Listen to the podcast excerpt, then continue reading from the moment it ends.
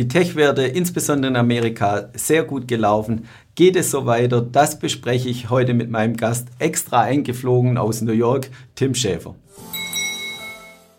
Ja, liebe Zuschauer, wir haben ein neues Gesicht bei uns in der Expertenrunde. Er kommt aus New York, extra heute eingeflogen. Freue mich sehr. Tim Schäfer, magst du dich kurz vorstellen? Ja, also ähm, vielen Dank für die Einladung, David. Ja, ich äh, lebe schon seit 16 Jahren ähm, in New York und berichte dort ähm, einmal als Influencer, aber auch als Redakteur über die Finanzmärkte. Und mein Steckenpferd ist das Buy and Hold und mein großes Vorbild Warren Buffett. Ja, das klingt sehr interessant. Natürlich auch fokussiert auf den amerikanischen Markt. Darum soll es auch heute gehen. Ja, das erste halbe Jahr schon deutlich rum, Märkte natürlich sensationell gelaufen, aber wir haben schon auch ein paar Themen, die wir besprechen müssen. Vielleicht wollen wir mit der Inflation und den Zinsen anfangen. Ja, also die Hypothekenzinsen, die haben kürzlich einen 21-Jahres-Hoch erreicht.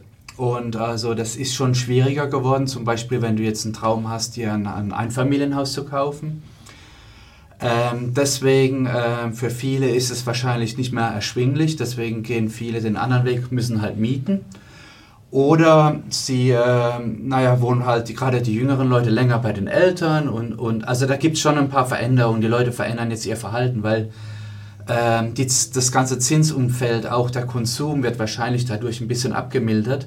Und die Frage ist, okay, wie schafft die FED das, dass es nicht ähm, eine Vollbremsung gibt, sondern die versucht langsam im Grunde aufs Gas, äh, auf die Bremse zu treten aber gleichzeitig ähm, willst du sie auch nicht verschlafen, die hohe Inflation. Also das ist ein schwieriges Spiel.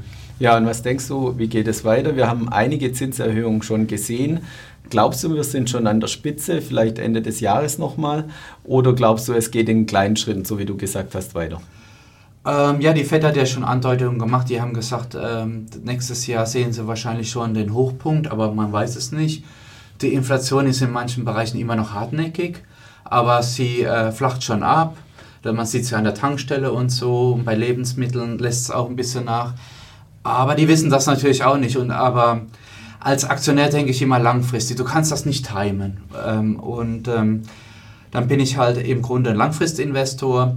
Und es ist zwar nervig als Aktionär, wenn du jetzt plötzlich irgendwo Anleihenrenditen kriegst, die attraktiv werden. Aber also mich persönlich stört das nicht. Ja, und du sagtest schon, Aktieninvestor eher auf der langfristigen Seite.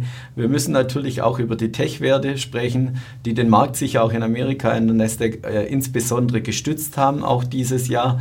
Man muss aber auch dazu sagen, liefen natürlich letztes Jahr nicht so toll. Das wirst du in deinem Portfolio dann sicher auch gemerkt haben, aber als Langfristinvestor vielleicht nicht so schlimm.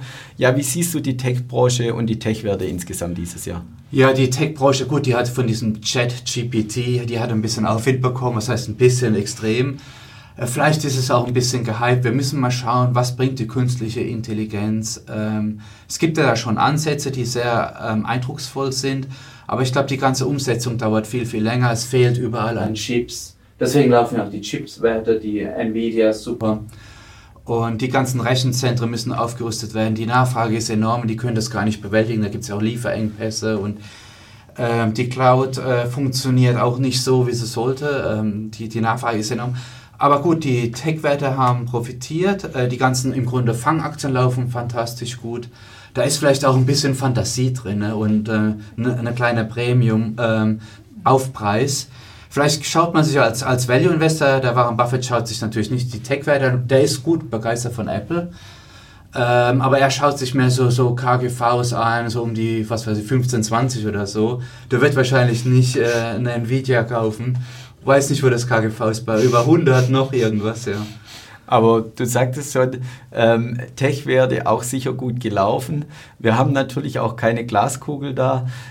Lauft es so weiter bei den Tech-Werten? Also wie, wie ist deine Einschätzung, ohne irgendwelche Kursprognosen jetzt von dir zu haben zu wollen? Aber siehst du, siehst du da die Obergrenze? Du sagtest schon, bei künstlicher Intelligenz vielleicht auch schon leicht gehypt.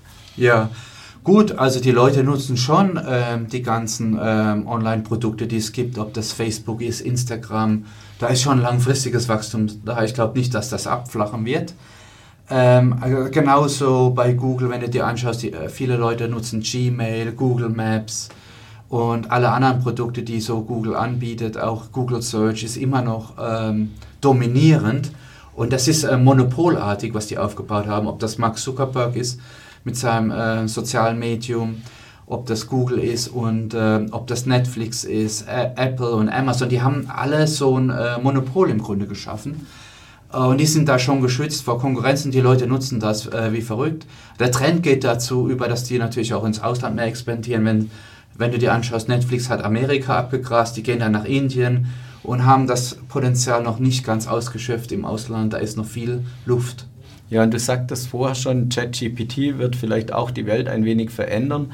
Du schreibst selber sehr viel Texte auch als Redakteur. Ja. Testest du auch mit ChatGPT oder ja. schon Versuche gemacht? Habe ich mir schon mal angeschaut und ausprobiert, aber man merkt vom Schreibstil, also meinen Kunden gegenüber könnte ich jetzt nicht schummeln und das einfach nutzen.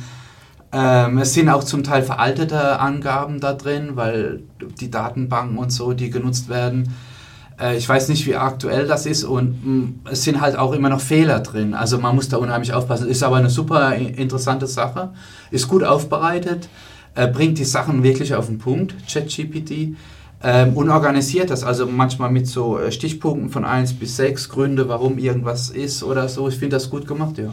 Ja, so wie du sagst, ChatGPT wird mehr ins Leben einziehen. Wahrscheinlich dauert es noch ein bisschen länger, wie wir denken. Du bist natürlich auch hier im Vorfeld des Börsentags. Ende September wird er stattfinden. Du bist ein Gesicht der Blogger Lounge. Freue mich sehr dann, dass du nochmal zu Besuch kommst, extra aus New York. Und liebe Zuschauer, schauen Sie wieder bei uns vorbei, wenn es heißt Experteninterview hier bei der BXWIS. Herzlichen Dank. Ja, danke David. Am 30. Äh, September sehen wir uns ja dann wieder hier in der Schweiz, in Zürich. Dankeschön.